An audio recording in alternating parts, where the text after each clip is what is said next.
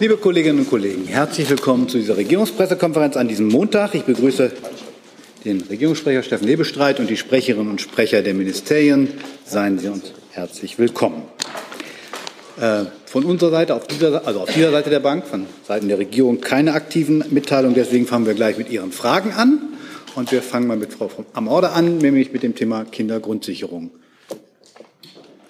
Ich habe gleich mehrere Fragen zum Thema Grundsicherung, wie Kindergrundsicherung, wie wahrscheinlich viele. Ich wüsste äh, einmal gerne von ähm, Finanzen, ähm, wie der Stand der Dinge ist und was es bedeutet, wenn die zwei Milliarden da in der mittleren Finanzplanung quasi als Platzhalter fungieren. Ähm, von Familie wüsste ich gerne, wie Sie die Lage einschätzen und von außen und ähm, äh, Klima, ob äh, es weiter zutrifft, dass wenn es bis Mittwoch keine Einigung gibt, ähm, Ihre Minister und Ministerinnen erwägen, dem Haushalt nicht zuzustimmen. Fangen wir mal mit Finanzen an. Ich kann gerne was dazu sagen. Also ich kann Ihnen jetzt keinen Stand der Dinge mitteilen. Das bin ich auch nicht, äh, auch nicht für federführend zuständig für das Thema. Ich kann äh, auf das verweisen, was der Minister äh, im Interview gesagt hat. Und ich denke, das ähm, ja, steht für sich. Er hat ja gesagt, er hat einen Merkposten in den Haushalt eingestellt. Und das ist das, was ich Ihnen dazu sagen kann. Vielleicht kann ich an der Stelle, so jetzt. Vielleicht kann ich an der Stelle etwas abkürzen. Der Bundeskanzler hat gestern ein Interview in einem, in einem größeren Fernsehsender in Deutschland gegeben und hat dazu seiner Zuversicht Ausdruck verliehen, dass es bis zum Ende der Sommerpause eine Einigung geben wird auf Ebene der Bundesregierung, die all ihre Fragen, die sie berechtigterweise jetzt schon stellen, dann beantworten können. Und den Teil, den Sie meinen mit Mittwoch, da würde ich dann sagen, warten wir doch mal den Mittwoch ab. Dann ist das die Kabinettssitzung und dann werde ich im Anschluss verkünden, was das Kabinett beschlossen hat. Das aber nur so als Dienstleistung. Sie können gerne noch die Kolleginnen und Kollegen hier weiter befragen. Dann machen wir mal weiter mit dem Familienministerium.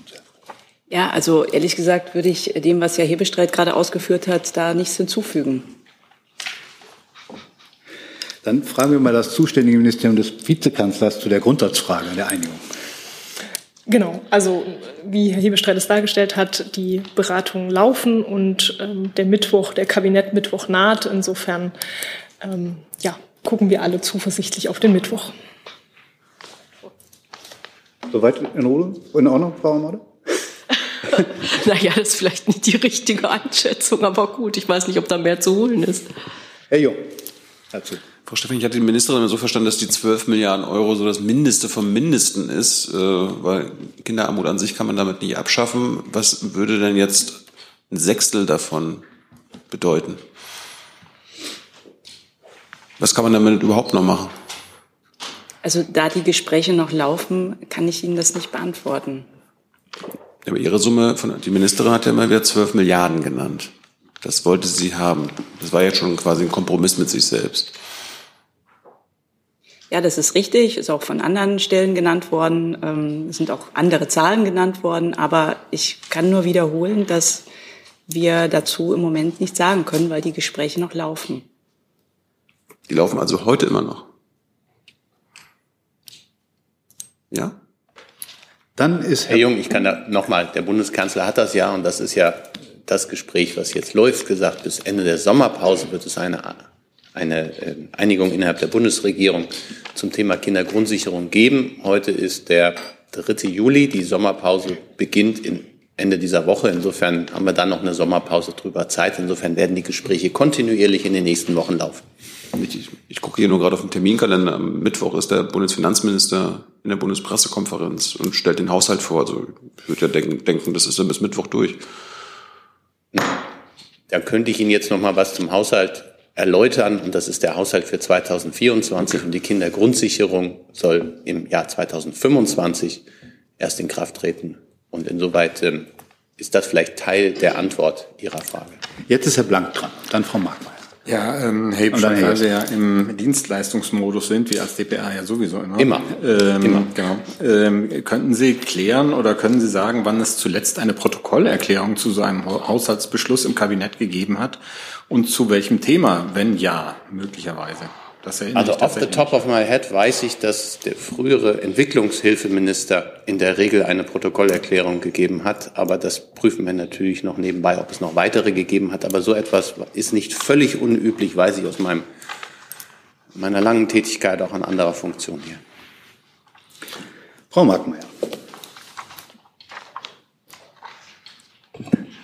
Ich möchte mich nochmal an Frau Steffen wenden. Ähm, Sie haben gesagt, Sie sagen nichts, aber Sie haben heute den Bericht in der Süddeutschen zurückgewiesen mit der Aussage, es wird eine Erhöhung der Kindergrundsicherung für einkommensarme Familien geben. Und ich möchte gerne, dass Sie das ausführen.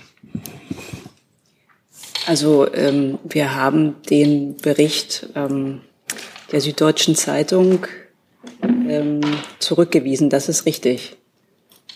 Zu den weiteren Punkt ähm, kann ich Ihnen nichts sagen. Sie haben heute früh gesagt, Sie rechnen mit einem guten Gesetz und es wird auch um eine Erhöhung gehen. Ich möchte Sie bitten, das auszuführen. Das steht an dieser Stelle so für sich und ähm, mehr kann ich dazu nicht sagen. Vielleicht darf auch da ich wieder dienstleistungstätig werden.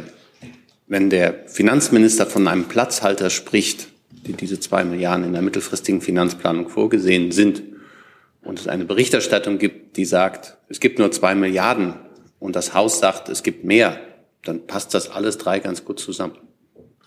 Herr Jessen. Äh, Frau Steffen, ich bitte auch um die Dienstleistung. Hat denn das Finanzministerium die Höhe des Platzhalters, also diese sehr niedrigen zwei Milliarden, in irgendeiner Weise substanziell äh, begründet, warum das ausreichend sei, um eine Kindergrundsicherung zu liefern? Oder wurde Ihnen da die nackte Zahl brieflich zugesandt? Also da auch diese Informationen zu den Punkten aus den stattgefundenen oder noch laufenden Gesprächen da die Information auch dazugehört äh, und die Gespräche nicht abgeschlossen sind, bitte ich um Verständnis, dass ich das nicht kommentieren kann. Können Sie denn vielleicht sagen, ob nach Eindruck Ihres Hauses ähm, ein sehr niedriges Angebot, sag ich, sag ich mal, von nur zwei Milliarden äh, der Art von des Herangehens an Tarifverhandlungen äh, entspricht, die bedeutet, wenn man ein extrem niedriges Angebot macht, dann ist eine, ein späterer höherer Abschluss, selbst wenn er weit unter den Forderungen der Gegenseite liegt, allein deswegen ein Erfolg. Also ist das sozusagen Tariftaktik, was da auf Sie zukommt?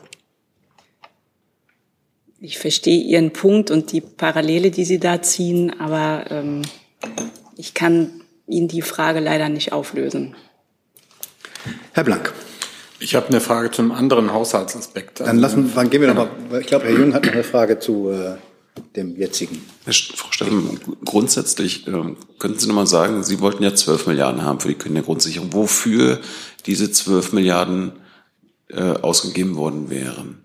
Also könnten Sie das mal kurz sagen, eine Milliarde dafür, drei Milliarden dafür, damit wir uns vorstellen können, Also da die konkrete Ausgestaltung der Kindergrundsicherung auch Gegenstand äh, laufender Gespräche ist, kann ich Ihnen auch das nicht abschließend beantworten. Ja, wir wollen ja nicht wissen, was jetzt gerade äh, in der Kompromissphase ist, sondern was Sie geplant hatten. Sie als Ministerium hatten sich ja was ausgedacht, was ja offenbar Sinn gemacht hat und was 12 Milliarden Euro pro Jahr kosten würde. Sie können uns doch jetzt bestimmt sagen, wofür diese 12 Milliarden gewesen wären. Das ist, hilft uns doch bei der Berichterstattung kann Ihnen das nicht. Ähm, ich werde das Ihnen das nicht, nicht, Ich werde Ihnen das nicht beantworten, weil das zu den Punkten gehört, ähm, die besprochen sind. Das würde bedeuten, ich würde die ähm, die Verhandlungen hier äh, öffentlich machen und das wissen Sie, dass ich das äh, jetzt nicht kann. Frau Markmeier. Ja, noch mal eine konkrete Nachfrage zu den Gesprächen. Sie haben ja auch gesagt, die werden äh, unter Leitung des Bundeskanzlers weitergeführt. Betrifft das jetzt heute und morgen noch oder betrifft das diese noch nicht, äh, also diese bevorstehende Phase während der Sommerpause? Also gibt es heute und morgen noch Gespräche für Mittwoch? Also diese Angabe bezieht sich auf die ähm, jetzt geführten Gespräche. Ob die zum Mittwoch beendet sind, das hat der Hebestreit gerade ausgeführt. Ähm, das lässt sich so nicht sagen. Also ich glaube, der Bundeskanzler kümmert sich oder ist in diese Gespräche involviert und wird auch über die Sommerpause diese Gespräche weiterführen. Herr Jess. Frau Steffen, können Sie helfen, äh, können Sie uns helfen zu verstehen, warum es eine Vorwegnahme von Verhandlungen wäre, wenn Sie uns darlegen, wie die 12 Milliarden, die seit ungefähr mindestens einem halben Jahr kommuniziert werden, zustande gekommen sind? Warum wäre das eine Vorwegnahme von Verhandlungen, wenn Sie uns sagen, worauf die Berechnungen Ihres Hauses basieren? Das sind doch zwei komplett unterschiedliche Themen. Die Frage, wie die Kindergrundsicherung äh, ausgestaltet wird, ähm, ist Teil dieser Gespräche. Und deshalb ähm, ja, also ich kann das nur noch mal wiederholen, was ich gerade gesagt habe. Ähm, die äh, konkrete Ausgestaltung war Teil der Gespräche und die laufen noch und deswegen kann ich hierzu nicht Stellung nehmen. Das habe ich schon verstanden, dass die konkrete äh, Ausgestaltung Inhalt der Gespräche ist. Uns interessiert doch aber, wie setzt sich das, die Position, mit der das äh, Ministerium, Ihr Ministerium in die Gespräche reingeht, wie setzt die sich zusammen? Das ist doch was anderes als Verhandlungen über konkrete Ausgestaltung. Sie setzen jetzt hier Äpfel und Birnen gleich. Ich verstehe Ihren Punkt. Ähm, ich kann Ihnen dennoch dazu nicht mehr sagen. Hey Leute, kurzer Hinweis. Wir stellen ja alles, was wir produzieren, kostenlos ins Netz. Ohne Kommerz. Wir können das nur, weil ihr unsere finanziellen Supporter seid. Das funktioniert seit Jahren und so soll es bleiben. Jeder Euro zählt, per Überweisung oder PayPal. Schaut einfach in die Podcast-Beschreibung und jetzt geht's weiter. So, Herr Jung, dann dürfen Sie es nochmal versuchen und dann würde ich vorschlagen, dass wir mal zu weiteren Fragen des Haushalts ja, kommen. Einfach nur, ähm, um ein paar Eindrücke aus der Öffentlichkeit zu spiegeln. Frau Kalwey, warum will der Bundesfinanzminister im Grunde nichts gegen Kinderarmut tun? Herr Jung, ich glaube, dazu haben wir uns an dieser Stelle schon wirklich vielfach geäußert. Ähm, es geht nicht darum, dass nichts gegen Kinderarmut zu tun. Der Minister hat ähm, in mehreren Interviews auch dargelegt, wie seine Auffassung dazu ist. Und ähm, dazu würde ich es jetzt hier an der Stelle auch gern belassen. Ja, wir haben ja die Aussagen der, der Fachministerin, die ja gesagt hat, also diese Kindergrundsicherung an sich würde Kinderarmut nicht abschaffen. Das ist jetzt nur das Mindeste vom Mindesten, was getan werden kann. Jetzt stehen nicht die 12 Milliarden im Raum, sondern die 2 Milliarden. Da ist der Eindruck ja naheliegend, dass der Minister vielleicht für arme Kinder in unserer Gesellschaft ist. Sonst würde er ja was machen. Also ich glaube, also ich habe Ihnen jetzt gerade was dazu gesagt, was ich Ihnen dazu sagen kann. Und ähm, ich diesem Eindruck äh, widerspreche ich aufs Schärfste. Und ich bitte Sie einfach, sich äh, frühere Äußerungen des Ministers dazu anzuschauen. Äh, und ich werde jetzt auch nicht hier ein, äh, in ein Ping-Pong-Spiel einsteigen, jetzt haben, äh, wer jetzt was gesagt hat. Ich glaube, das brauchen wir jetzt nicht. Dann kommen wir mal zu anderen Themen des Haushalts. Herr Blank. Ja, eine Frage an Frau Dr. Barum. Wird bei der regionalen Wirtschaftsförderung nicht gespart? Ist das schon klar? Da bitte ich um noch etwas Geduld, äh, bis auch hier die Dinge feststehen. Ich kann aber, glaube ich, sagen, dass die Bundesregierung insgesamt sich sehr bewusst ist über die, die hohe Bedeutung äh, der regionalen Wirtschaftsförderung. Gibt es weitere Fragen zur regionalen Wirtschaftsförderung? Gibt es andere Fragen, die mit dem Haushalt zusammenhängen und den laufenden Verhandlungen? Die Antworten sind ein bisschen stockend, würde ich sagen. Wir könnten eine allgemeine Antwort geben, aber das beruhigt euch ja auch nicht. Gut, ich sehe dann keine Fragen mehr zum Haushalt. Dann hat Herr Ostermann äh, was zur nationalen Hafenstrategie. Genau, hat zwar auch mit Geld zu tun, aber ähm, ich versuche es trotzdem. Eine Frage ans BMDV. Es gibt, glaube ich, heute um 13.30 Uhr eine Veranstaltung mit verschiedenen Stakeholdern, die nationale Hafenstrategie betreffend. Ich wollte einmal fragen, was der Stand der Dinge ist. Ja, vielen Dank für die Frage. Es ist in der Tat so, dass heute die Statuskonferenz zur nationalen Hafenstrategie stattfindet. Das heißt, eine sehr hochrangige Konferenz ähm, tauscht sich darüber aus, wie der Prozess zur Erarbeitung dieser Strategie läuft. Insgesamt arbeiten wir da in fünf Arbeitsgruppen in verschiedenen Themenfeldern. Es geht zum einen um Wettbewerbspolitik, es geht zum anderen um die, um die, äh, um die Standortfragen, es geht aber auch um finanzielle Fragen. Hier gibt es ja auch verschiedene Forderungen, die hier im Raum stehen. All diese Fragen werden mit der nationalen Hafenstrategie beantwortet werden. Und zwar noch in diesem Jahr ist da der Kabinettsbeschluss angedacht, aber derzeit sind wir noch in der Erarbeitung und haben, wie gesagt, dann heute einmal eine Statuskonferenz, um eben gemeinsam mit allen Stakeholdern hier die verschiedenen Knackpunkte noch einmal angehen zu können. Eine Nachfrage, die, die Summe, die da ausgegeben wird an die verschiedenen Hafenstandorte, ist ja relativ übersichtlich. Ich glaube, Herr Wissing hat sich da auch schon mal zu geäußert. Ähm, können Sie vielleicht einmal beschreiben, wie zuversichtlich Sie sind, dass es da mehr Geld für die Länder geben wird? Na, zunächst einmal würde ich gerne darauf verweisen, dass die Summe, die hier immer im Raum steht, äh, ist ja nur der sogenannte Hafenlastenausgleich. Es ist aber eben so, dass der Bund die Häfen bei der Transformation ähm, aktuell bereits finanziell unterstützt, auch noch über die Förderrichtlinien ähm, digitale Testfälle in Häfen und innovative Hafentechnologien. Das sind zwei Aspekte, die werden hier immer gern vergessen. Die zählen aber durchaus auch dazu. Und darüber hinaus sind wir eben, wie gesagt, im Austausch, um zu schauen, wie wir diesen Transformationsprozess, vor dem die Häfen ja durchaus stehen in Deutschland mit den neuen Aufgaben, die auf sie zukommen, im Rahmen der Energiewende, aber auch im Rahmen der ähm, strategischen ähm, Aufstellung Deutschland als Drehscheibe sowohl für militärische Zwecke als auch eben für die Energiewende. Hier stehen große Herausforderungen ins Haus und wir sind gemeinsam im Austausch, wie wir die gemeinsam angehen können. Gibt es weitere Fragen zur nationalen Hafenstrategie? Dann habe ich eben was vergessen, nämlich das Bundesbauministerium möchte gerne was zur bevorstehenden Japanreise sagen. Ja, vielen Dank. Ähm, Bundesministerin Clara Geiwitz nimmt vom 7. bis 9. Juli am G7-Treffen ähm, für nachhaltige Stadtentwicklung in Japan teil. Bei dem Treffen der Stadtentwicklungsministerinnen und Minister im japanischen Takamatsu geht es um Themen wie ähm, Stadtentwicklungspolitik, ähm, Anpassung der Städte an den Klimawandel, die Stärkung der Resilienz und das Thema Digitalisierung. Zum Ende des Treffens am Sonntag, den 9. Juli, wird es eine Pressekonferenz geben. Da werden die Ergebnisse der Konferenz vorgestellt. Und im Anschluss an das G7-Treffen wird die Ministerin noch ein Wohnungsbauprojekt und eine Fertighausfabrik in Tokio besuchen. Gibt es Fragen zu dieser Reise? Das sehe ich nicht. Dann bedanke ich mich. Dann habe ich auf meinem Zettel eine Frage von Herrn Blank zum BND. Ja, ähm, eine Frage an Herrn Hebestreit. Ähm, hat der BND-Präsident Karl denn noch das vollste Vertrauen des Bundeskanzlers? Herr Blank, lustigerweise ist mir in der vergangenen Woche diese Frage auch schon gestellt worden und da habe ich darauf verwiesen, dass ich eigentlich mir vorgenommen hatte, nie so etwas wie das volle, das vollste, das allervollste Vertrauen irgendwem auszusprechen, weil es, egal was man sagt, immer immer qualifizierbar ist und dann heißt es im Notfall noch, er sah sich gezwungen, das volle Vertrauen auszusprechen oder hat es nicht ausgesprochen. Das ist so mein kleiner Vorschub. Ähm, der Bundeskanzler arbeitet, und das habe ich vergangene Woche auch schon gesagt, mit allen Chefs der obersten Bundesbehörden eng und vertrauensvoll zusammen.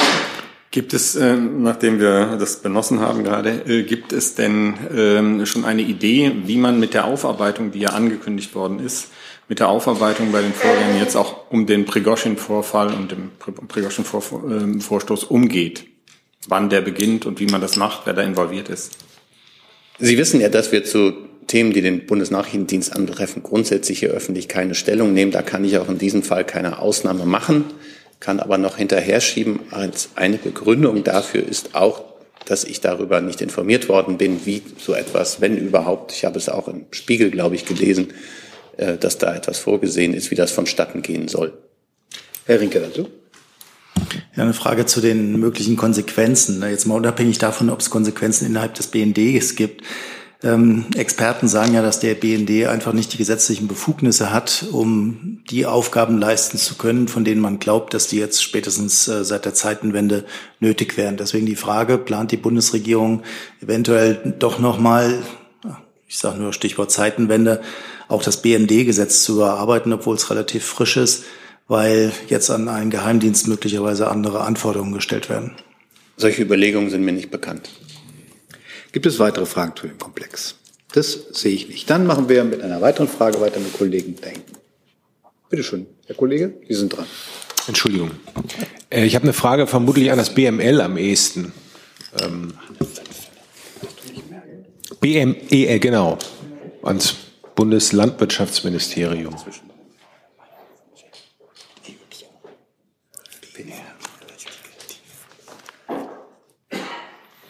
Und zwar wüsste ich gerne, ähm, es ist ja bekanntlich äh, die Amtszeit des amtierenden FAO-Generaldirektors Herrn Schü gestern verlängert worden um vier weitere Jahre. Ich wüsste gerne von Ihnen, äh, wie sich Deutschland bei dieser Abstimmung verhalten hat und welche Erwartungen Sie haben an die zweite Amtszeit von Herrn Schü.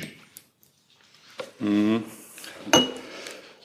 Tatsächlich müsste ich das Abstimmungsverhalten nachreichen, gehe aber davon aus, dass es, ähm, dass ja nur einen Kandidaten gab, da jetzt keine großen Überraschungen gab. Äh, grundsätzlich ähm, ist, äh, sehen wir es so, dass die äh, Arbeit der äh, Food and Agriculture Organization, äh, der den Vereinten Nationen ähm, angehört, ähm, die sind zur Neutralität verpflichtet. Ähm, das gilt selbstverständlich und ähm, ganz besonders auch fürs Leitungspersonal. Ähm, das erwarten wir, dass das ähm, sich auch weiterhin so darstellt. Ähm, vielleicht ein Punkt, den man äh, konkret machen kann, ist, ähm, dass wir es ganz gern sehen, wenn der Welternährungsausschuss, ähm, der eine zentrale und inklusive Plattform äh, zur Bekämpfung des Welthungers ist, wenn dieser eine stärkere Bedeutung äh, in Zukunft haben wird weil wir da eine Chance sehen, äh, dass ähm, nachhaltige Ernährungssysteme äh, äh, besser gestaltet werden, dass auch vulnerable und marginalisierte Gruppen stärker in den Blick genommen werden. Das wäre vielleicht ein Punkt, den ich dazu sagen kann. Ich habe noch eine Zusatzfrage. Es gab ja in der vergangenen Woche eine umfangreiche Veröffentlichung ähm, über Lieferung von Pestiziden die hochtoxisch sind und teilweise in der EU verboten, äh, über die FAO in den globalen Süden zum Beispiel. Da geht es ja um hunderte Produkte. Inwiefern hatte denn die Bundesregierung davon Kenntnis, äh, beziehungsweise wie bewertet sie denn diese Vorgänge? Zu dem Bericht kann ich jetzt äh, akut keine Stellung nehmen, ähm, kann aber ausführen, dass wir natürlich als äh, WML daran ähm, arbeiten, auch ähm, Export selber aus ähm, äh, Deutschland äh, in Länder, die ähm, oder in Nicht-EU-Länder ähm, äh, Exporte von Pestiziden, die äh, gesundheitsgefährdend sind, daran arbeiten, diese äh, nicht weiter zu exportieren. Weitere Fragen zu dem Thema? Dann ist Herr Gavrilis dran. So, jetzt. Ja, ich habe eine Frage zum Kentern des Flüchtlingsbootes in Griechenland vor knapp zwei Wochen. Äh, und zwar gibt es da jetzt auch seit vergangener Woche ähm, Hinweise und äh, Zeugenaussagen, wonach die griechische Küstenwache mit dazu beigetragen haben soll, dass dieses Boot gekentert ist. Ich wollte von der Bundesregierung wissen, ob ähm, Erkenntnisse vorliegen, eigene Erkenntnisse, warum das Flüchtlingsboot gekentert ist. Fangen wir beim, beim AA an und dann. Ich habe da keine Erkenntnisse über das, was in den Medienberichten zu lesen ist, die ich hier mit Ihnen teilen könnte.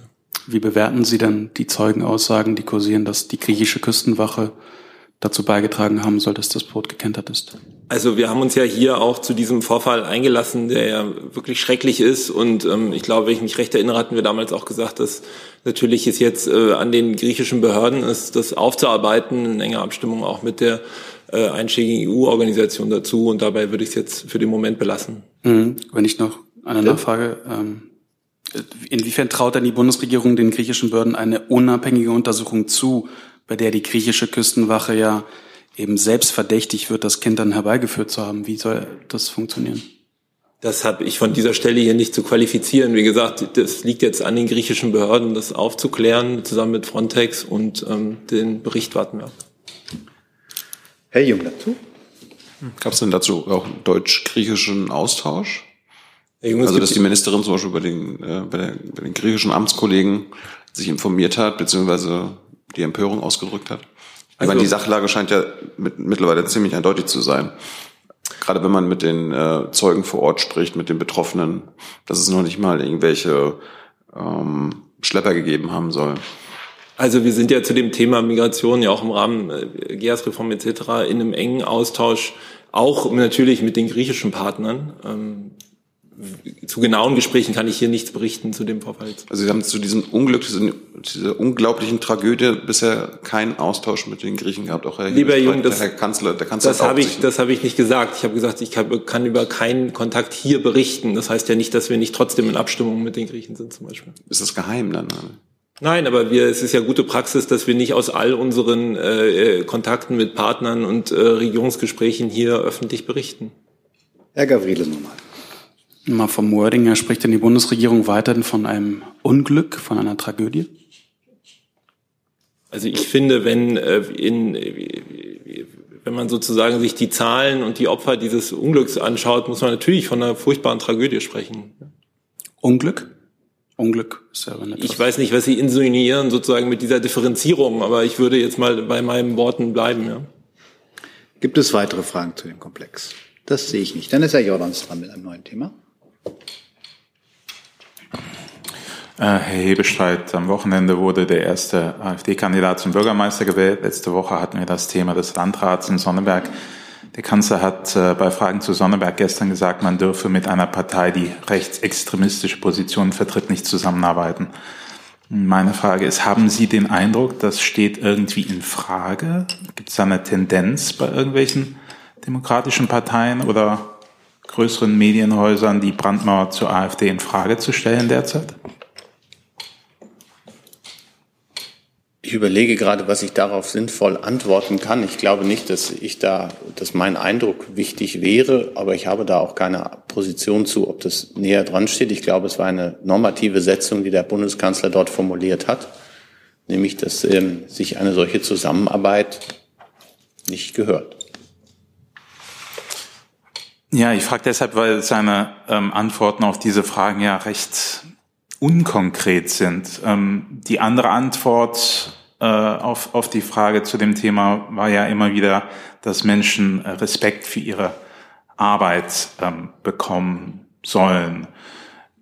Können Sie den Zusammenhang erläutern? Also glaubt der Bundeskanzler, dass äh, ein fehlender Respekt für die Arbeit äh, ein Hauptgrund ist, warum Menschen in Deutschland eine Partei mit fremden und demokratiefeindlichen Positionen wählen? Nein, Herr Jordans, und da spitzen Sie auch oder lassen relativ viel weg aus der Antwort, die der Bundeskanzler da sehr ausführlich gegeben hat. Er hat nochmal sehr deutlich gemacht, dass, was ich hier auch an verschiedenen Stellen immer wieder deutlich gesagt habe, dass wir im Augenblick in einer Situation sind, in der es viele Umbrüche gibt, in der viel Unsicherheit herrscht, in der ähm, das, was wir den klimaneutralen Umbau der Wirtschaft nennen, dass damit auch Ängste verbunden sind und ähm, dass wir die Probleme, die konkreten Probleme, die damit einhergehen, lösen müssen und auch dabei sind, sie zu lösen. Und diese Zielkonflikte, die es dabei aufzulösen gilt, auch manchen erst einmal irritiert oder auch verärgert. Und das sind die Punkte, die er da, glaube ich, ähm, was die Stimmung angeht, ähm, benennt und sagt aber auch, eine Gesellschaft, die keine Zukunft hat oder nicht an ihre Zukunft glaubt, die ähm, hat auch keine gute Zukunft vor sich. Und deswegen ist diese Bundesregierung bestrebt, all die Entscheidungen zu treffen, und zwar mit hoher Geschwindigkeit und auch die Zielkonflikte, die damit einhergehen, aufzulösen, auf dass wir in eine gute Zukunft gehen. Und das ist, glaube ich, der Hauptfaktor dafür, dass er sagt, ähm, das brauchen wir und diese Perspektive brauchen wir. Und parallel dazu ihr der Aspekt mit dem Respekt ist dabei, dass wir niemanden ausgrenzen, ausschließen, dass es nicht einen richtigen und andere falsche Lebensentwürfe gibt und dass diejenigen, die das Gefühl haben, ähm, ihnen wird viel abverlangt, auch das Gefühl haben, dem wird aber Rechnung getragen. Niemand wird vor Schwierigkeiten, Herausforderungen gestellt, die er nicht bewältigen kann. Und das sind die Themen, die uns alle zusammen seit vielen Monaten miteinander beschäftigen und auch noch viele weitere Monate miteinander beschäftigt werden.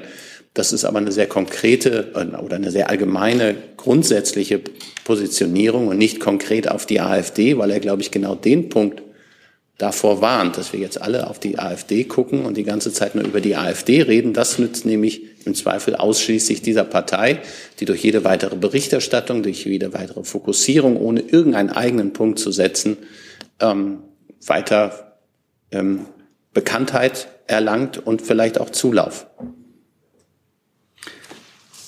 Herr Jessen und dann Herr Wilk.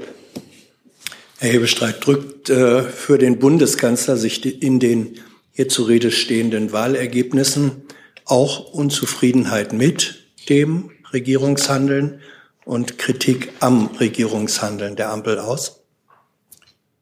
Sie meinen jetzt die Landratswahl in und Sonnenberg und den und Bürgermeister von erweitert äh, in den aktuellen repräsentativen Meinungsumfragen die Zustimmung Herr Jessen, wir beide sind doch alt genug, um jetzt hier nicht irgendwie von Meinungsumfragen auf allgemeines Wahlverhalten ähm, schließen zu wollen. Ich glaube, dass etwas los ist, so würde der Bundeskanzler es wahrscheinlich ausdrücken im Land und dass es äh, ein hohes Maß an, an äh, Diskussionen und auch an Unzufriedenheiten gibt und warum das ist. Wir haben eine Pandemie hinter uns, es gibt einen Krieg, äh, Russland hat die Ukraine überfallen mit massiven Auswirkungen auf uns alle hier, was Energiepreise, was Inflation und anderes angeht. Wir haben einen Umbau unserer äh, Industrie, unserer Wirtschaftsweisen für die nächsten Jahre. Also das sind genug Themen, die für Unruhe und, und auch Unsicherheit sorgen. Und da ist es an der Bundesregierung, die massiv dabei bestrebt ist, diese Unsicherung aufzulösen, die wichtigen Entscheidungen zu treffen. Das geht nicht immer auf Knopfdruck und äh, viele Zielkonflikte gilt es auch erst einmal auszutragen. Die kann man auch nicht, er hat es gestern genannt, nicht als John Wayne einfach entscheiden, sondern muss man miteinander diskutieren, um eine richtige Lösung zu finden. Und genau in dieses Fahrwasser gilt auch all das andere, was er dazu gesagt hat. Mhm. Wir sind ja auch beide alt genug, um zu wissen, dass äh, signifikante Veränderungen in Umfragen häufig doch auch Indikatoren für gravierende gesellschaftliche Verschiebungen sein können. Sie haben aber meine Frage gar nicht beantwortet. Ähm, drückt sich für den Bundeskanzler in diesen konkreten Wahlergebnissen, um dabei zu bleiben, auch Unzufriedenheit mit dem Regierungshandeln und Kritik am Regierungshandeln aus? Ich glaube, die Ergebnisse von zweier Kommunalwahlen ähm, jetzt zu einem allgemein gültigen ähm, Votum über die Bundesregierung und ihr Handeln zu machen, äh, findet äh, der Bundeskanzler nicht zwangslogisch. Herr Wilp. Ja, vielen Dank. Ich hätte zwei Fragen dazu. Muss ich mich jetzt zweimal melden oder kann ich die einfach nacheinander stellen? Also das Fangen erste jedenfalls an Herrn Hebestreit, weil wir gerade so schön bei der AfD sind. Ähm, wäre denn der Bundeskanzler bereit, gegebenenfalls in eine TV-Diskussion äh, mit der äh, AfD zu gehen, die ja bekanntlich jetzt einen Kanzlerkandidaten stellen möchte und dann ja sicherlich kurz vor der Wahl wieder die bekannten äh, Fernsehduelle stattfinden, die eigentlich dann eher Trielle sind oder Quartettveranstaltungen oder wie auch immer. Also würde der Bundeskanzler in solch eine Diskussion gehen? Frage eins. Also ich glaube, wir haben noch nicht mal ganz die Halbzeit dieser Legislaturperiode. Ich zerbreche mir im Augenblick nicht den Kopf darüber, ähm, wie der Wahlkampf 2025 äh, sind wir dann, glaube ich, äh, aussehen wird. Und ich wage auch noch nicht vorauszusehen, wer dann wie gegen den jetzigen Bundeskanzler denn als Kandidat, als Kandidatin anzutreten gedenkt. Und insofern lasse ich das ganz gelassen auf mich zukommen. Ich zitiere gerne den Chef des Bundeskanzleramtes, der so schön immer sagt, a week is a long time in politics. Wir haben noch zwei Jahre bis, zur, bis zum Bundestagswahlkampf und dann legen wir die Frage auf Wiedervorlage und dann müssen wir sehen. Dann Ihre zweite, Frage. Noch. Dann stellen Sie doch Ihre zweite Frage ja, einfach hinterher. Schön. Da ja die AfD zuletzt erfolgreich war, Bürgermeisterwahl gewonnen, Landratswahl gewonnen, Umfragen 20 Prozent, prüft denn das Innenministerium eigentlich ein Verbot der AfD, das ja von verschiedener Seite, unter anderem vom Deutschen Institut für Menschenrechte gefordert wird, auch von anderen Politikern wird das unterstützt. Also wollen Sie die Partei aus dem Weg räumen rechtzeitig? Ist das geplant? Befürworten Sie das? Begrüßen Sie das? Danke. Nein, das Bundesinnenministerium prüft kein Verbotsverfahren. Äh, Sie kennen ja die sehr, sehr hohen Voraussetzungen, die das Grundgesetz vorsieht für Parteiverbote und auch die Rechtsprechung des Bundesverfassungsgerichts. Sie wissen nur, dass sozusagen Verfassungsorgane insgesamt der Bundestag, äh, der Bundesrat oder äh, die Bundesregierung insgesamt einen solchen Antrag beim Bundesverfassungsgericht stellen könnte unter größten Hürden. Und das ist natürlich im Rechtsstaat auch richtig so. Äh, morgen verhandelt das Bundesverfassungsgericht in einem anderen Verfahren bei der NPD über den Ausschluss von der Parteienfinanzierung. Dem gehen ja Verbotsverfahren voraus, die es in Karlsruhe schon gegeben hat. Äh, insofern das vielleicht ganz interessant, äh, was die Rechtsentwicklung angeht. Das hat aber nichts mit der AfD zu tun. Und wie sich ähm, das Bundesamt für Verfassungsschutz mit der AfD in welcher Weise und in welchem Umfang beschäftigt, auch das haben ja Gerichte bestätigt und ähm, Gerichte darüber entschieden in Köln. Ähm, darüber haben ja die Bundesinnenministerin und der Präsident des Bundesamts für Verfassungsschutz, Herr Haldenwang, hier letzte Woche bei der Präsentation des Verfassungsschutzberichts ausführlich Rede und Antwort gestanden. Herr Jung dazu. Ja, weil Herr Hebeschritt gerade mal die Themen, die Unruhe auslösen, angesprochen hat, warum äh, Menschen auch diese scheinbar rechtsextreme Partei wählen. Herr Hebestreit, die Experten und PolitikwissenschaftlerInnen, die betonen ja immer wieder, dass hauptsächlich ökonomische Sorgen diese Menschen leitet und die äh, deshalb in extreme Parteien äh, sich zugewandt fühlen und die da kann man ja sagen, die ökonomische Ungleichheit im Land verschärft sich ja tatsächlich. Ähm, die Reichen werden immer reicher und die Armut erreicht die Mitte der Gesellschaft. Zwei Familien besitzen mittlerweile mehr Privatvermögen als die unteren 42 Millionen Menschen im Land. Und die Ampel tut in Sachen Vermögensumverteilung ja tatsächlich gar nichts. Hat der Kanzler diesen Aspekt auf dem Schirm? Ich versuche diesen ganzen Ableitungen von Ihnen einmal zu folgen. Ich glaube, ähm, diese Bundesregierung hat, gerade was die ökonomischen Zwänge angeht, sehr, sehr viel unternommen. Ich fange noch einmal an beim Mindestlohn, der auf 12 Euro hochgesetzt wurde. Ich fange noch mal an mit Hilfspaketen, nicht nur in der Pandemie, sondern auch um die Auswirkungen der hohen Inflation beziehungsweise hohen Energiepreise entgegenzuwirken oder so. Also das ist eine ganze Menge. Das ist Ihnen vielleicht entgangen, aber ist eine ganze Menge gemacht worden. Ich würde jetzt auch noch die Ausweitung des Wohngeldes anführen, den Heizkostenzuschuss, ähm, auch noch äh, Nettozahlungen an zwei verschiedenen ähm, zu zwei verschiedenen Zeitpunkten. Da ist eine ganze Menge passiert. Ähm, insoweit ist, glaube ich, der Punkt, wenn, wenn Sie monokausale Zusammenhänge, die ich jetzt mal voraus äh, oder annehme, auch wenn ich das differenzierter sehen würde, für eine gewisse Unzufriedenheit, dann ist genau das, was im Augenblick passiert, nämlich, dass wir dafür sorgen, dass der, unsere Industrie unter klimaneutralen Gesichtspunkten auch erfolgreich wirtschaften kann und wir dafür die Voraussetzungen schaffen und im Moment die Entscheidung auf den Weg bringen, damit das bis 2045 auch alles so läuft, wie wir uns das erwünschen und wie es nötig ist, um unsere Klimaschutzziele, die uns ja auch allen wichtig sind, zu erreichen, dann ist das, glaube ich, alles entlang dessen, was Sie sagen, nämlich, dass wir die ökonomischen Grundlagen und die äh, gute Perspektive, die alle in Deutschland haben sollen, auch erfüllen. Ähm, vielleicht hatten Sie mich falsch verstanden. Ich hatte über die Vermögensungleichheit in Deutschland gesprochen, nicht die Einkommensungleichheit. Sie hatten jetzt nur Einkommensaspekte angesprochen. Ja, das war Ihre dritte, das war Ihre dritte Ableitung, nachdem Sie zunächst Politikwissenschaftler angeführt haben, dass es die ökonomischen Sorgen seien, die viele ja. Menschen dazu bringen würden, in ja. die ähm, Parteien zu wählen, die der Bundeskanzler gerne als schlechte Laune-Parteien bezeichnet. Insofern ja. haben Sie gemerkt, dass ich mir Ihre letzte Ableitung nicht zu eigen gemacht habe, ja. sondern habe das konstruktiv Positive versucht, Ihrer Frage auch in meiner Antwort zu ähm, honorieren. Und wenn Sie zum Thema Umverteilung, glaube ich, da ist ja eine, ein Thema, das uns hier gemeinsam immer wieder beschäftigt, hat, glaube ich, sowohl zuletzt auch der Bundeskanzler Ihnen eine Auskunft gegeben und da habe ich auch nichts mehr hinzuzufügen im Augenblick. Die, die Frage war ja, bei der Vermögensumverteilung tut die Ampel tatsächlich gar nichts ist das für den Kanzler nicht jetzt ein Thema? Er ist ja auch Sozialdemokrat. Da würde man das ja annehmen. Ich glaube, der Bundeskanzler hat Ihnen verschiedentlich auch von dieser Stelle auf diese Frage eine Antwort gegeben. Und der Bundeskanzler würde darauf verweisen, dass er sich in einer Koalition befindet und die Koalition gut zusammenarbeitet. Herr Rinke dazu.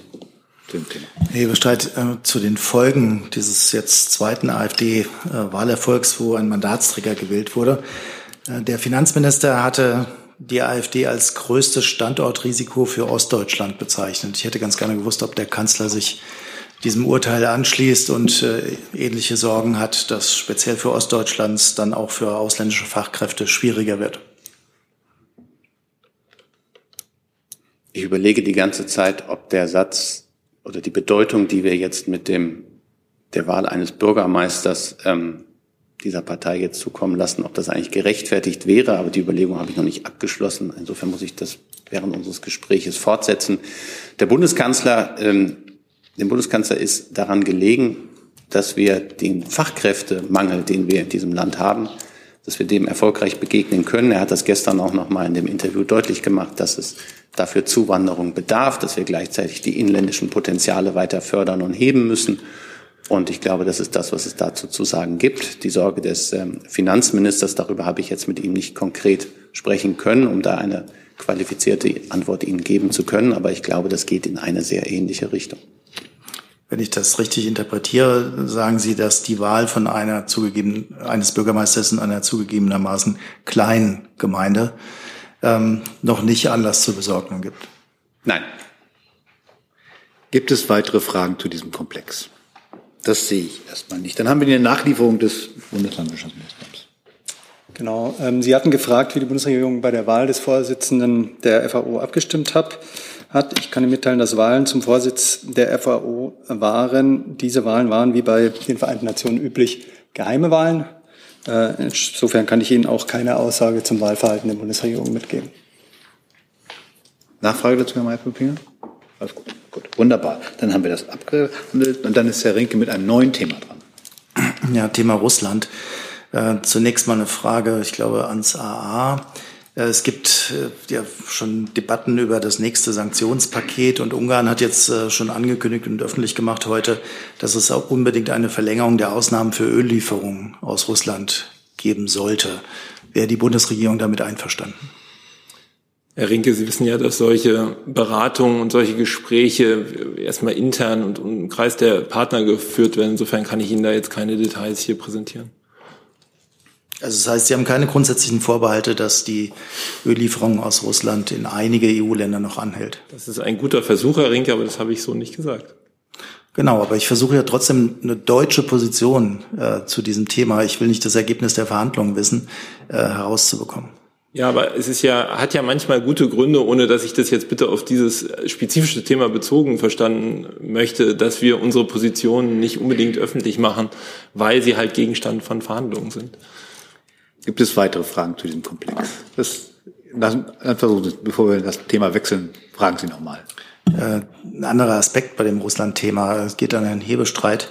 Äh, der Kanzler hat ja auch gestern wieder davon gesprochen, dass man sich darauf einstellen muss, dass der Konflikt mit der Ukraine oder der russische Krieg in der Ukraine möglicherweise länger dauert. Jetzt hat der frühere russische äh, Präsident heute gesagt, das wird ein permanenter Konflikt sein der Westen, äh, also der Konflikt mit dem Westen, wird äh, Jahrzehnte dauern. Und ich hätte nur ganz gerne gewusst, ob Sie sich dieser ja noch viel weitergehenden Aussage anschließen würden, dass wir mit einem Dauerkonflikt mit Russland zu rechnen haben. Also zunächst einmal bezog der Bundeskanzler sich auf die sehr konkrete Situation in der Ukraine und dem russischen Überfall und dem andauernden Krieg Russlands gegen die Ukraine. Und darauf hat er, glaube ich, Bezug genommen und gesagt, er geht eher von einem längeren Krieg aus. Das, was Sie jetzt grundsätzlicher ansprechen, kann man, glaube ich, auch die Antwort darauf in der nationalen Sicherheitsstrategie ablesen, dass wir sagen, äh, wir müssen Sicherheit gegen Russland organisieren.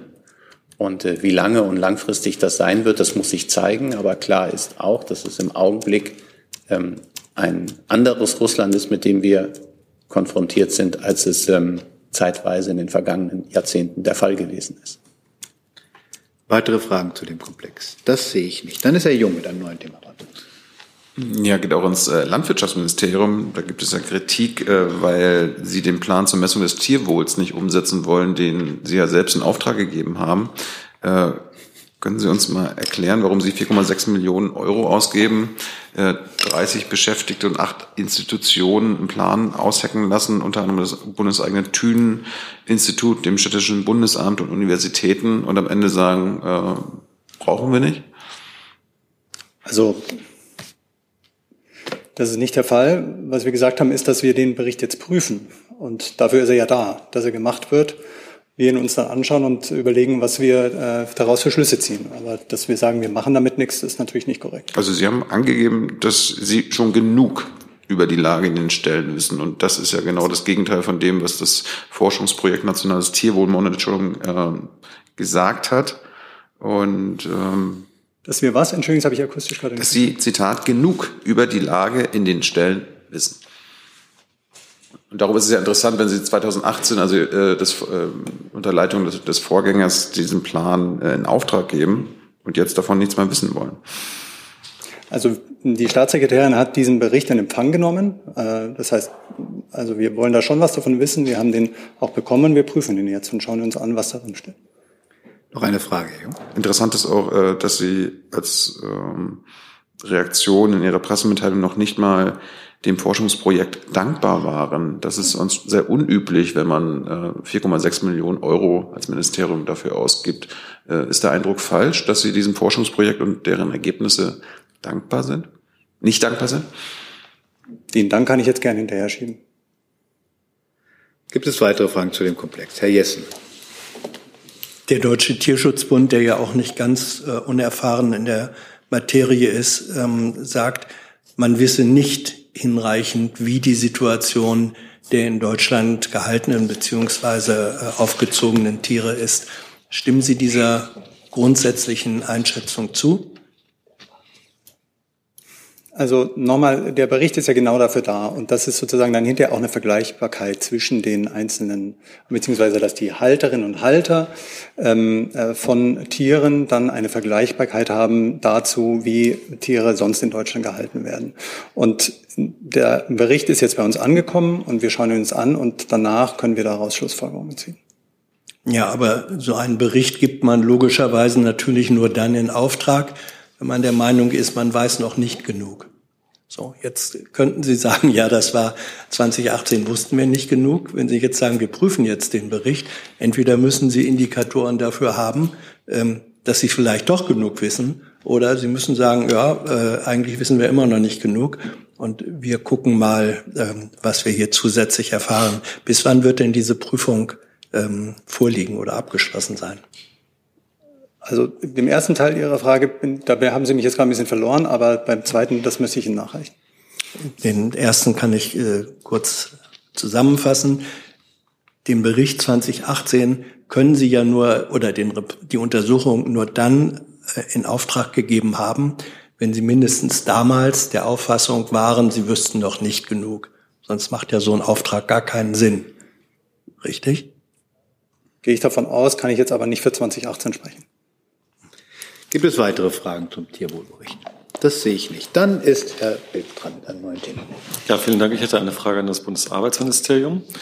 Und zwar der CDU-Vize Carsten Lindemann hat jetzt einen Vorschlag gemacht zur Bekämpfung des Fachkräftemangels. Rentner, die weiter arbeiten, sollen ähm, die zusätzlichen Einkünfte nicht versteuern müssen. Was halten Sie davon? Ist das eine prima Idee? Ist der Minister schon dabei, das Ganze in Gesetzesform zu gießen? Danke. Ja, also danke für die Frage. Grundsätzlich vorab, für die Steuerpolitik ist das BMF zuständig. Ähm, ich kann von hier aus sagen, äh, Forderungen aus dem politischen Raum ähm, kommentieren wir ja grundsätzlich nicht. Richtig ist aber, dass wir uns natürlich auch äh, dem Ziel verschreiben, die Erwerbsbeteiligung von Älteren äh, zu steigern. Wenn ich erinnern darf, ist die Erwerbsbeteiligung von 20, äh, das Jahr 2000 bis ähm, Jahr 21, 2021 um 20 Prozent auf 61 Prozent gestiegen. Das ist schon mal gut. Wir setzen aber weiter daran, dass die Erwerbsbeteiligung auch hinsichtlich des Fachkräftemangels ähm, weiter gesteigert werden soll. Wir setzen aber darauf, ähm, dass es um Gesundheitsprävention geht. Wir müssen sicherstellen, dass die Menschen bis zum äh, Renteneintrittsalter auch arbeiten können. Dann geht es natürlich um äh, Weiterbildung. Und konkret haben wir am Anfang des Jahres die Hinzuverdienstgrenzen gestrichen, also dass äh, die Rente nicht mehr gekürzt wird, wenn es nach Rentenbezug ähm, zu einem Erwerbseinkommen kommt. Ausreichend beantwortet? Oder Frau Kalwey, wollen Sie noch was zum Nee, ist alles gesagt. Steuerlichen Aspekt sagen nicht. Gut, ich habe es versucht. Äh, gibt es Fragen zu diesem Komplex? Weitere? Dann ist Herr Blank mit einem neuen Thema dran. Ja, eine Fra Entschuldigung, eine Frage an das Umweltministerium. Ähm, stimmt es, dass die FDP das äh, Verpackungsgesetz blockiert und ähm, zum Beispiel verhindert, dass es eine, Anhörer, äh, eine Anhörung in ähm, den Verbänden geben kann? Also zu dem Aspekt ähm, Verpackungsgesetz beziehungsweise Gesetz ähm, für weniger Verpackungsmüll kann ich Ihnen sagen, dass wir die Ressortabstimmung letzte Woche eingeleitet haben und jetzt befindet sich das Gesetz in der internen Beratung der Bundesregierung und die ist ja intern. Ähm, Sie können zu dem Verhalten der FDP nichts sagen oder der ähm, FDP-Ministerien in, in, in der Ressortabstimmung? Also kann ich Ihnen an dieser Stelle nichts sagen, nein. Gibt es weitere Fragen zum Stand des Verpackungsgesetzes? Sehe ich nicht. Dann ist Herr Jessen mit einer neuen Frage dran. Ja, die geht auch ans BMUV. Wie geht es den Fischen in der Oder? Ja, ähm, Sie weisen auf wirklich ein Problem hin, was ähm, noch vor dem Jahrestag vielleicht äh, uns auf jeden Fall große Sorgen macht. Ähm, wir haben immer mehr Anzeichen dafür, dass die Salzeinleitungen äh, weiterhin ähm, durchgeführt werden, dass es eben ähm, keine Reaktionen auf polnischer Seite gegeben hat, ähm, sozusagen diese Salzeinleitung äh, einzuschränken. Ähm, wir machen uns da Sorgen. man muss aber auch sagen, die ähm, Katastrophe vom letzten Jahr hatte ja drei Faktoren.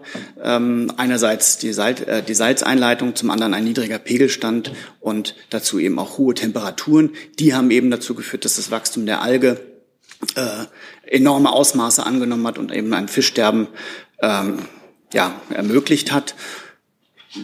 Zwei, zwei Aspekte davon sind von der Klimakrise beeinflusst. Ähm, da müssen wir sehen, was in den, den nächsten Wochen und Monaten passiert. Ähm, was aber die Salzeinleitung angeht, stellen wir eben fest, dass es da äh, keine großen Bemühungen gibt, ja, dort ähm, zur Einschränkung zu kommen. Wir sind weiter im Gespräch mit der polnischen Regierung, mit der polnischen Umweltministerin auf allen Ebenen äh, dafür ähm, zu sensibilisieren, dass wir eben hier beiderseits ein Problem haben. Das Fischsterben letztes Jahr hat ja nicht nur in Deutschland eine Rolle gespielt, sondern eben auch in Polen. Und äh, niemand kann ein Interesse daran haben, dass es eine zweite solche Katastrophe gibt. Im Augenblick sind die Anzeigen nicht gut und das ist eine Frage der Zeit letztlich ähm, und auch der, der Umstände, wie ich sie gerade beschrieben habe, ob es eben wieder dazu kommen könnte. Wie geschwächt ist der Fischbestand ähm, derzeit im Vergleich zur Situation vor dem großen Sterben im letzten Jahr und wie begründet die polnische Seite ihr, ihre, ihr Nichthandeln? Jetzt zwei Aspekte. Zum einen würde ich auf, äh, gerne auf eine Pressemitteilung verweisen äh, von einem Projekt von äh, vergangener Woche. Da sind sehr viele Details darin, was wir für Erkenntnisse jetzt in dem ersten Schritt gewonnen haben. Ähm, vielleicht ein wichtiges Faktum ist, dass ähm, wir eben davon ausgehen, dass äh, wir zwei Drittel der Fische in der Oder vom Vorzustand verloren haben. Ähm, das ist natürlich sehr bedenklich. Der, der, der, Fluss erholt sich an vielen Stellen. Er sollte auf jeden Fall nicht weiter gestört werden. Insofern sind halt auch solche Fragen wie der Oderausbau äh, von Steffi Lemke immer wieder angesprochen worden. Sie sagt, der Fluss muss in Ruhe gelassen werden, um eben wieder äh, zum natürlichen Fluss werden zu können. Ähm, zu den ähm, Begründung der polnischen Seite würde ich mich jetzt ungern einlassen, weil ich würde gern ungern für, für Dritte sprechen an dieser Stelle und da dann einfach auch die polnische Regierung verweisen. Wir sind da in guten Gesprächen und führen weiterhin einfach Gespräche, um auch äh, dafür zu sorgen, dass äh, wir beiderseits der Oder eben tatsächlich ein, eine Lösung für dieses Problem finden. Herr Gavrilis dazu. Sind Sie denn zufrieden mit dem, was Polen tut, um eben das Fischesterben zu unterbinden? Ich denke, der ähm, es, es, kann, es kann mehr sein. Ähm, die Ministerin hat ja auch gesagt, also ähm, es ist kein ein, keine einfache Gesprächsbasis, dort eben voranzukommen. Äh, die Ministerin hat angekündigt, also die polnische Ministerin hat angekündigt, äh, dass sie eben Gegenmaßnahmen ergreifen, eine neue Chemikalie probieren, um tatsächlich äh, da äh, auch auf polnischer Seite schon dem entgegenzuwirken. Ähm, es scheint aber noch nicht genug zu sein, denn letztlich ähm, ich verweise immer noch mal auf die drei Faktoren. Nur auf die Salzeinleitung haben wir einen Einfluss. Wenn weiterhin die Werte hoch sind, dann ähm, sind wir bei dem Problem noch nicht vorangekommen. Und wir brauchen tatsächlich weniger Salzeinleitung. Das ist, glaube ich, allen klar. Vielleicht noch eine Nachfrage an Herrn Hebestreit. Der Kanzler hat ja Wahlkampf als Klimakanzler gemacht. Ähm, wird sich dann auch der Kanzler vielleicht an dieses Thema mal einmischen? In das Fischsterben in der Oder? Ja. Ich glaube, das ist bei der Umweltministerin in sehr, sehr, Umweltministerin in sehr, sehr guten Händen. Die befindet sich in engen Gesprächen, auch mit der polnischen Seite. Und auch der Bundeskanzler hat in seinen Gesprächen mit dem Ministerpräsidenten Polens zumindest auf den Fall hingewiesen. Aber ansonsten herrscht auch in der Bundesregierung das Ressortprinzip. Gibt es weitere Fragen zu dem Komplex? Dann ist Herr Jordans dran mit einem neuen Thema. Ähm, Hebestreit, am Wochenende gab es beim Kurznachrichtendienst Twitter massive Probleme, ob es jetzt technische Probleme waren oder ähm, äh, da äh, von Betreiberseite aus Einschränkungen eingeführt wurden, ist noch nicht geklärt. Aber der Dienst war auf jeden Fall für viele Nutzer eingeschränkt und äh, zumindest zeitweilig für nicht angemeldete Benutzer nicht mehr zugänglich. Also man musste ein Konto haben, um um diese Nachrichten zu sehen. Und die Bundesregierung nutzt Twitter ja auch ähm, aktiv, um ähm, über Regierungshandeln zu kommunizieren. Jetzt ist meine Frage, ähm, ist denn äh, dieser Dienst für die Bundesregierung weiterhin ein zuverlässiger Kommunikationskanal?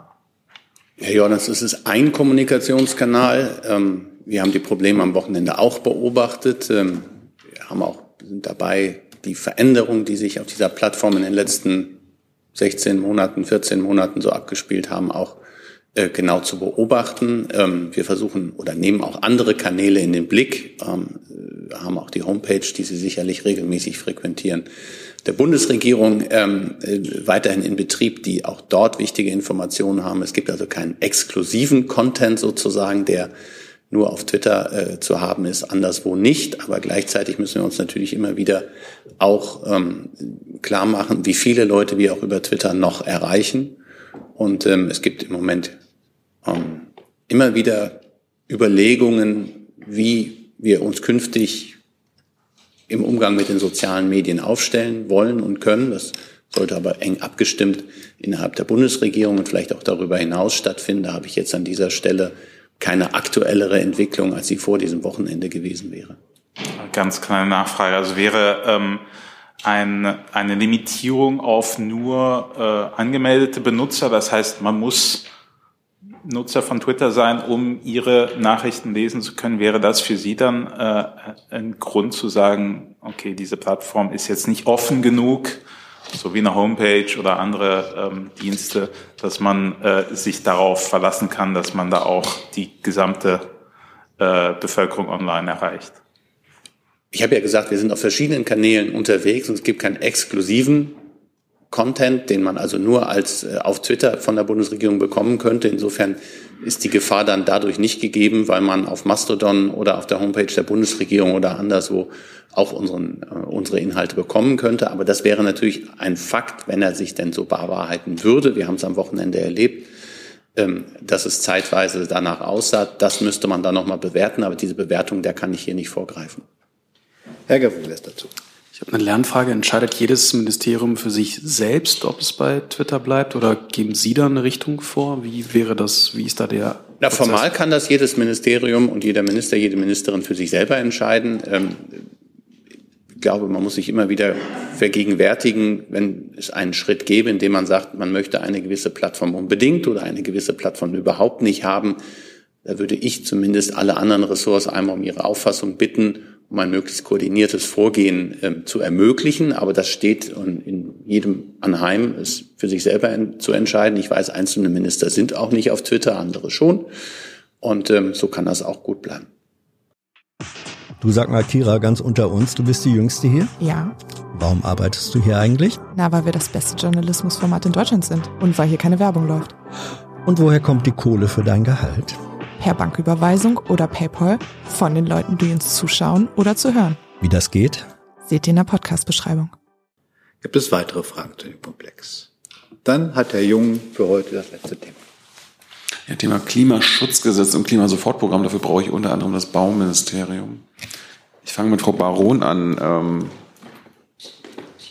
ist die Beobachtung korrekt, dass das Klimaschutzgesetz vor der Sommerpause nicht mehr durch das Kabinett und damit äh, auch durch den Bundestag gehen wird. Also Sie wissen ja, wir haben das Klimaschutzgesetz vorgelegt als Regierung und im Kabinett verabschiedet und alles weitere ist dann die Zeitplanung des Parlaments und da mischen wir uns als Regierung natürlich nicht ein. Wir haben es sozusagen im Bundeskabinett ja verabschiedet. Danach sieht es ja jetzt äh, bei weitem nicht aus. Ähm, daraufhin basiert jetzt meine Frage zum Klimasofortprogramm. Herr Totz, äh, ist das Klimasofortprogramm des Bauministeriums schon fertig? Sie sind ja, glaube ich, in den nächsten Tagen verpflichtet, das vorzulegen. Und das Verkehrsministerium wehrt sich ja mit Händen und Füßen dagegen, irgendwas vorzulegen. Äh, Sie werden jetzt aber gesetzlich verpflichtet sein, das vorzulegen, weil das äh, Klimaschutzgesetz binnen der angekündigten Frist, was Sie erhofft hatten, nicht geändert wird. Also ähm, im Gebäudebereich ähm, sind wir dran, ähm, die ähm, Klimaschutzziele zu erreichen. Ähm, der CO2-Ausstoß wurde im Vergleich zu 1990 ähm, ja bereits halbiert. Ähm, und die Punkte, ähm, jetzt ähm, das Gebäudeenergiegesetz ist ja ein Teil und auch ähm, die kommunale Wärmeplanung. Und was das Klimaschutzgesetz angeht, befinden wir uns derzeit in einer internen Abstimmung. Eigentlich die Frage, also Ihr Minister, Ihre Ministerin hat hier im, im Haus gesessen, in diesem Saal gesagt, dass sie ein Klimasofortprogramm vorlegen wird. Wann, wann wird das vorgelegt? Und Herr Längsterdrin, wann, wann legt das Ihr Minister vor? Dazu sind wir in der Abstimmung. Warum müssen Sie da mit irgendwem was abstimmen? In der hausinternen Abstimmung. Achso. Gibt es weitere Fragen zu dem Komplex? Das Ministerium wollte noch. Also bitteschön. Dann will ich nicht äh, im Wege stehen. Das ist nett, denn zum einen möchte ich einmal der doch sehr expliziten Forderung, wir würden uns mit Händen und Füßen wehren, etwas fürs Klima zu tun, äh, sehr entschieden entgegentreten. Wie ich das hier auch schon mehrfach auch mit Ihnen getan habe, tun wir in der Tat sehr viel dazu, denn es ist ja ein erklärtes Ziel dieses Koalitionsvertrages, eben die Verkehrspolitik an unseren Klimazielen auszurichten. Und das tun wir sehr entschieden ähm, mit ganz verschiedenen Punkten. Und um einmal konkret zu werden, was Ihre Frage nach dem Klimaschutz-Sofortprogramm angeht, dann ist es ja so, dass Frau Baron eben dargelegt hat, wie die Zeitplanung ist. Sollte die Zeitplanung es erfordern, dass wir davon gesondert ein Klimaschutz-Sofortprogramm ableiten und vorlegen müssen, dann werden wir das tun. All diese Maßnahmen, die wir darin aber stehen haben werden, haben wir auch zugeliefert zum Klimaschutzplan, der ja parallel zum Klimaschutzgesetz auch im Kabinett verabschiedet wurde, wie Sie sicherlich wissen. Und auch dort finden Sie eine ganze Reihe an Maßnahmen, die eben primär dazu dienen, unsere Klimaschutzziele zu erreichen. Ich nenne da nur ein paar wenige Punkte. Das ist zum einen unter anderem die Ausweitung der Lkw-Maut, ähm, wo wir einen ganz konkreten Punkt haben, einen der größten Faktoren die wir im, im, im Emissionsbereich im Verkehr haben, den straßengebundenen äh, Güterverkehr, eben zu reglementieren, indem wir hier die Belastung des Straßengüterverkehrs eben maximal von den europarechtlich Gegebenheiten äh, vornehmen äh, so dass wir hier sehr zeitnah eben auch eine Lenkungswirkung erwarten. Äh, darüber hinaus haben wir zahlreiche Programme eben für die Schiene aufgelegt. Wie Sie wissen, äh, wir sind dabei, jetzt auch mit dem Haushalt diese Programme noch einmal zu forcieren ähm, und haben darüber hinaus die Ladeinfrastruktur ausgebaut und hier auch zahlreiche Programme vorgelegt. Jetzt ganz vor kurzem auch nochmal eine Initiative, die eben den Dreiklang aus ähm, Solarenergie, eigener Ladesäule, äh, und Elektromobilität verbindet. Herr Jessen Alexandrin, welches Datum ist für Ihr Haus der Stichtag, ab dem Sie ein Sofortprogramm vorlegen müssten? Der Stichtag ist der rechtlich bindende. Ja, könnten Sie den kalendarisch benennen? Das war, äh, ich würde es gerne nochmal konkretisieren. Ich habe im Kopf, glaube ich, den 16.07., aber das kriegen wir sicherlich nochmal schnell geklärt. Danke. Gibt es weitere Fragen zu diesem Komplex? Gibt es noch andere Fragen? Herr Jordans, dann versuchen Sie es nochmal. Thema. Ja, ich weiß nicht, ob das äh, BMDV oder BMU zuständig ist. Es hat ja diese Woche ein äh, Treffen der Internationalen Schifffahrtsorganisation in London stattgefunden. Oder es ist angefangen, es findet noch statt. Ähm, da geht es auch darum, die ähm, Emissionsziele für die Schifffahrt äh, möglicherweise drastisch zu erhöhen und auch Interimsziele einzuführen. Mich würde interessieren, ähm, was da die Position der Bundesregierung ist. Äh, kann auch BMWK sein, also Schifffahrt, da weiß ich nicht, wer da zuständig ist. Also das läge tatsächlich im Bundesumweltministerium und dazu würde ich Ihnen gerne was nachliefern. Gibt es weitere Fragen dazu? Ich kann vielleicht aber ganz kurz zum Stand, möchte ich meinen, dass mich heute da ein Verhandlungsstand erreicht hat, äh, dass die Verhandlungen dazu noch laufen. Dann warten wir darauf. Gibt es weitere Fragen? Das sehe ich nicht. Dann bedanke ich mich für diesen Montag und wünsche einen schönen Tag.